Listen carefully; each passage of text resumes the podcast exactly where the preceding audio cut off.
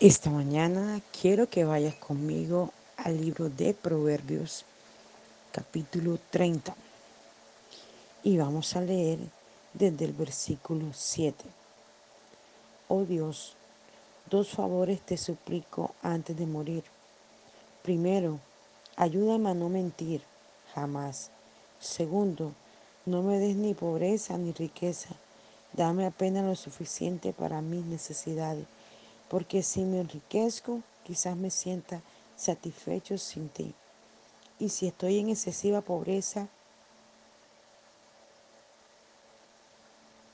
quizás robe manchando así tu nombre. Jamás acuse falsamente a un hombre ante su patrón. No vaya a ser que él te maldiga por tu pecado. Hay quienes maldicen a su padre y a su madre y se creen irreprensibles a pesar de sus múltiples pecados. Son indeciblemente orgullosos, arrogantes y desdeñosos. Sus, dientes como cuchillos devoran a los pobres.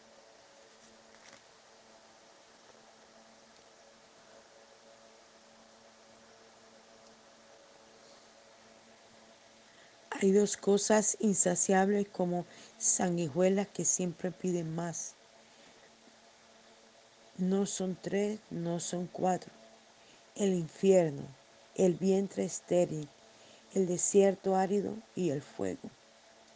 Al hombre que se burla de su padre y menosprecia a su madre, los cuervos sacarán los ojos y los buitres se los devorarán.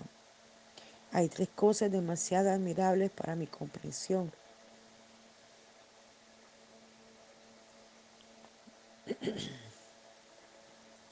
no son cuatro. ¿Cómo, ¿Cómo, se desliza el águila por el cielo? ¿Cómo se arrastra la serpiente sobre la roca? ¿Cómo se orienta el navío en el impetuoso océano? ¿Cómo crece el amor entre un hombre y su amada? Y hay algo más. ¿Cómo puede la ramera pecar y luego decir que hay de malo en ello? Hay tres cosas que hacen temblar la tierra. No hay cuatro que no resisten el esclavo que llega a ser rey, el rebelde que prospera, la mujer odiosa que al fin se casa y la serpiente que le quita el marido a su señora. Hay cuatro cosas pequeñas, pero de extraordinaria sabiduría. La hormiga, no son fuertes, pero almacenan para el invierno. El tejón roquero, animalito delicado, pero se protege viviendo entre las rocas. Las langostas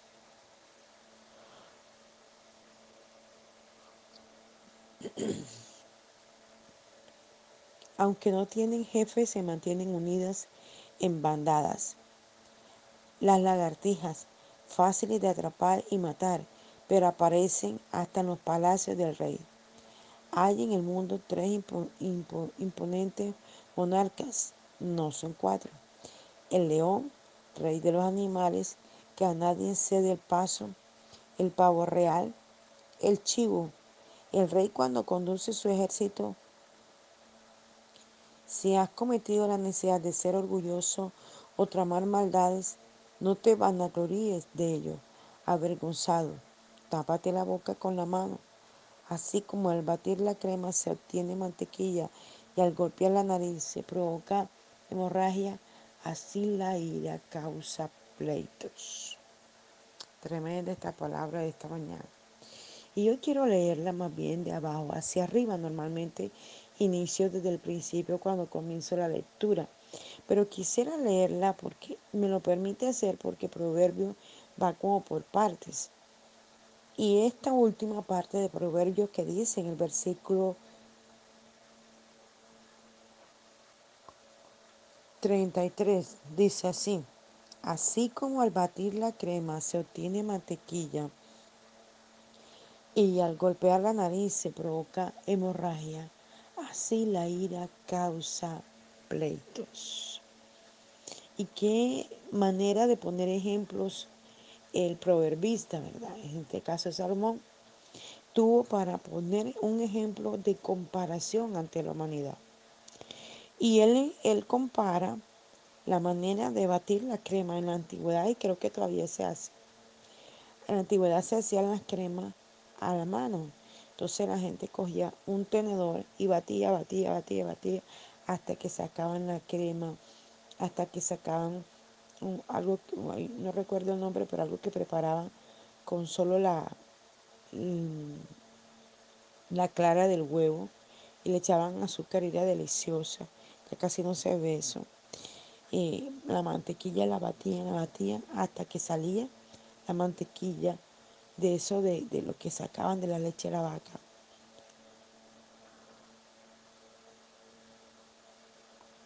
Y él hace la comparación de esto con golpear la nariz que provoca sangre o hemorragia. Y es así, cuando una persona la golpea, muchas veces ni siquiera necesita que la golpee. Cuando sacude muy fuerte la nariz, se viene en sangre. Y fíjate que él compara estas dos cosas con la ira. Dice que provocar la ira causa pleito. Por eso, em, cuando se es fácil de que la persona se aire, debemos morir a eso, debemos morir a con facilidad contestar, con facilidad enojarnos, con facilidad irarnos. Porque esto, cuando te airas, hay gente que pierde el control y levanta la voz y grita, insulta y siempre va con la intención de dañar al otro, de hacer sentir mal al otro. Y, y la persona quizás está queriendo explicar alguna situación X, pero él va con la intención de sobreponer su posición. Y es tan fuerte esto que llegan hasta los puños. Observaba ayer un video que fue expuesto en el Facebook donde hablaban de la violencia. Y él expresaba eh, que al pasar el tiempo la gente se ha vuelto más violenta. Y, cómo se ve más que el hombre golpea a la mujer. Y, y veía varios videos aún en la calle, el marido cogiendo a la mujer a golpes. Otro hombre eh, tira a la mujer con el, el niño cargado y la trenza con sus piernas fuertes casi para ahorcarla, mientras que otro hombre lo golpea a él para que la suelte y aún así no la suelta. Y es, es terrible esto. En casa, cuando se le comienza a hablar a un hijo y dice que en los posteriores tiempos los, los hijos se levantarán contra los padres. Y lo estamos viendo, un padre que pronto enojado le llama la atención a un hijo. Antes, nos, cuando un papá se enojaba, yo recuerdo que mi mamá se enojaba, nosotros salíamos corriendo para el patio para que ella no nos golpeara, no, no nos gritara. Y ahora no, ahora el, el, el, hijo se para y se enfrasca y grita y contesta a la mamá, obviando la autoridad que en los padres hay y levantándose en ira en contra de ellos. Dice la palabra el, del Señor en el versículo 32. Si has cometido la necesidad de ser orgulloso o tramar maldades, no te van a gloríes de ello. Avergonzado, tápate la boca con la mano. Tremendo esto. La palabra está instando que si has cometido este tipo de necesidad de ser orgulloso, vanaglorioso, ah, muchas veces la gente expresa, eh, ah, me fue bien porque hice esto, logré tal cosa, soy el mejor. Y, en las actitudes hacen sentir al otro interlocutor, el que está allí, sea un familiar, un amigo, un vecino, un compañero de trabajo, lo hacen sentir como nada. Y hemos visto que aún en las familias esto se ha dado entre los hermanos. Y siempre tratan de ser ver que es el mejor, que hace las cosas mejores, que, tiene la razón en todo, que lo que él hace sí es perfecto y el otro no. Y le critica todo lo que esa persona hace. Y es una cosa bien tremenda. Y la mira que la palabra está instando que si estás cometiendo este tipo de necedad, tiene que ser libre de eso. Dice, debe, no, te, no te vanagloríes de esto. Más bien siéntete avergonzado. Porque la actitud de, de orgullo, hasta la gente a veces hasta sube los hombros y muestra en su rostro ese orgullo, esa prepotencia, esa altivez. Y mire, dice, o tramar maldades. ¿Y cuánta gente, por lo menos yo he conocido, que trama cosas en su cabeza? No las hacen ellos, pero cogen a otro y le van metiendo, le van metiendo la información hasta que hacen que ese otro cause la maldad en la otra persona. No lo hizo él, pero lo tramó y le soltó la idea. Y es tremendo cómo hay gente que maquina en la cabeza y llegan lejos, en el sentido que pueden pertenecer a organizaciones criminales y este tipo de cosas, donde son los que organizan en la cabeza y otros ejecutan. ¿Cuántas veces se ha descubierto a hombres y mujeres que mm, le han comprado un seguro de vida a su pareja, pero están tramando que esa persona se muera y ellos obtener ese dinero? Y buscan la manera hasta que la persona la mata para cobrar ese seguro de vida. Pero bueno, gracias a Dios la gran mayoría de, de, de casos o situaciones que yo he podido ver de este tipo se ha descubierto la maldad, lo que tramaron. Y la gente que se descubre dice, no, pero es que él me pagó para que lo matara. Él fue él, lo que le dicen, el, no recuerdo ahora, pero el, el intelectual, o sea, el que piensa, el que arma todo y el que hace que otro lo ejecute. Y la Biblia dice que si eres de este tipo de persona, hay que avergonzarse de eso. Y en otras palabras, apartarse, porque eso no agrada al Señor. Hay en el mundo tres imponentes monarcas, no son cuatro. Es la manera como este proverbio escribe. El león, el rey de los animales que a nadie cede el paso. El pavo real, el chivo, el rey cuando conduce su ejército. Y realmente así es. El león es un imponente monarca y el león pelea. Yo que he visto videos de animales y el león pelea. Si hay otros leones, pelean hasta, hasta hacerse sentir que él es el rey de ese grupo. Y todas las leones están alrededor de ese león. Y si usted ve la escritura, tipifica a Jesús como el león de Judá. Por eso también hay otro versículo que dice que el diablo anda como león rugiente buscando a quien devorar. ¿Por qué? Porque el diablo trata de imitar lo que Jesús. Pero Jesús es el león de Judá. Su autoridad se hace ver en el mundo entero y en las vidas. Pero Satanás trata de mostrar su autoridad, su poderío, este tipo de cosas, haciendo cosas, dañando a otros. ¿Cuánta gente inocente ha muerto por personas maquiavélicas, malas, malvadas, que los mandan a matar? Gente que no hace nada malo, que vive en la vida cumpliendo roles importantes con su familia, eh, en una empresa, pero como a alguien le cae mal, porque camina, porque es bendecido, porque tiene una familia, le hace daño. Conocí un caso que estuvo orando por él, no directamente, pero sí de una manera indirecta, de alguien que, que le gustó la esposa del vecino y comenzó a molestarla, a rodearla, a rodearla. Y la mujer no se dio ante esto, dijo, no, yo tengo mi esposo. Y entonces como el hombre vio que no podía acceder a ella, entonces comenzó a acceder a la amistad del varón y comenzó a conquistar la amistad del varón para irse metiendo en casa hasta que logró entrar. Y allí comenzó a trabajar con brujería a la familia, haciendo bebidas, brindándole jugo, brindándole cosas, comida.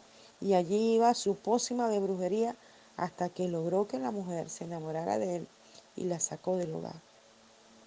Y así mismo ocurrió con otro hombre que también visitaba a la vecina cada vez que el marido no estaba y le daba y le daba hasta que destruyó el hogar de él mismo y el hogar del vecino y sacó a la mujer de su casa. ¿Verdad? Habla también del pavo real. El pavo real es un animal hermosísimo, pero si usted lo observa, él camina y se pavonea. Yo no había conocido nunca un animal de este tipo tan de cerca. Lo había visto en los videos y en las cosas que mostraba. Y en alguna ocasión Dios me permitió ir a ministrar en una finca en Córdoba, muy metida adentro, adentro. Allí solamente la gente entraba caminando o, o en burro o en caballo. Y estaba demasiado dentro de su, la altura de la entrada al pie de la carretera, pero uno entraba y tenía que bajar y bajar y bajar y pasar unos ojos de agua hasta que llegaba a esa finca y allí encontré ese animal, el pavo real. Abría sus alas de una manera hermosísima, pero su imponencia de su cabeza mostraba orgullo, prepotencia. Y muchas veces nosotros somos así orgulloso, prepotente. Y eso hay que hacerlo morir en nosotros para que Cristo viva. Y sigue diciendo también la palabra. Hay cuatro cosas pequeñas pero de extraordinaria sabiduría. Las hormigas no son fuertes pero almacenan para el invierno. El tejón roquero, animalito delicado que se protege viviendo entre las rocas. Las langostas, aunque no tienen jefe, se mantienen unidas en bandadas las lagartijas fáciles de atrapar y matar, pero aparecen hasta en los palacios del rey. Tremendo esto. Las hormigas no son fuertes, claro, usted pisa la hormiga con un golpe y las mata. Pero ellas son tan inteligentes que ellas trabajan en equipo y tienen un lugar específico y ellas van guardando. Allí todo lo que logran coger lo van guardando para cuando venga la lluvia, cuando venga esto del que ellos no pueden salir, allí tienen donde guardar, donde comer, donde alimentarse hasta que puedan volver a salir. Así deberíamos ser nosotros, como las hormigas. Trabajar en equipo con la familia, trabajar en equipo en la iglesia, trabajar en equipo donde estamos y trabajar fuerte para obtener lo que se necesita en casa, en la iglesia, en el ministerio, en el trabajo. Y podrá salir a la luz luego todo este trabajo en equipo de todo lo bueno que hemos logrado. Protegernos en la roca que es Cristo Jesús. Ser como este animalito, como el tejón. Buscar la protección de la roca. Y la roca es Cristo. No la protección de otras cosas, sino la protección de la roca que es Jesús. Las langostas, que aunque no tienen jefe, se mantienen unidas en bandadas.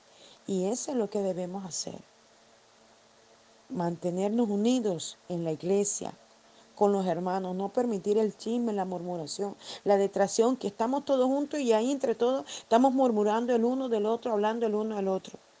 Vamos a casa y estamos hablando, mira el hermano tal, ay que como mira que como la abrazó, yo creo que está enamorada de él.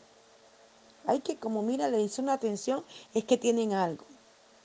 La murmuración daña, tenemos que trabajar en equipo como trabajan las langostas, que aunque no tienen alguien que los lidere, ellas entienden que juntas pueden lograr cuidarse la una a la otra, cuidar la familia, cuidar el esposo, la esposa, los hijos, cuidar la amistad, cuidar el jefe, la empresa, el sitio donde trabajamos, cuidarlo.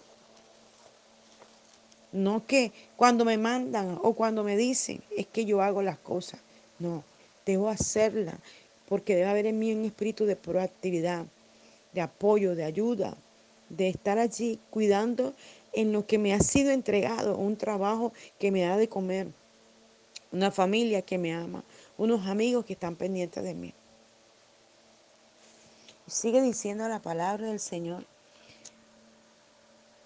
Y hay algo más. ¿Cómo puede la ramera pecar y luego decir qué hay de malo en ello? Uy, tremendo.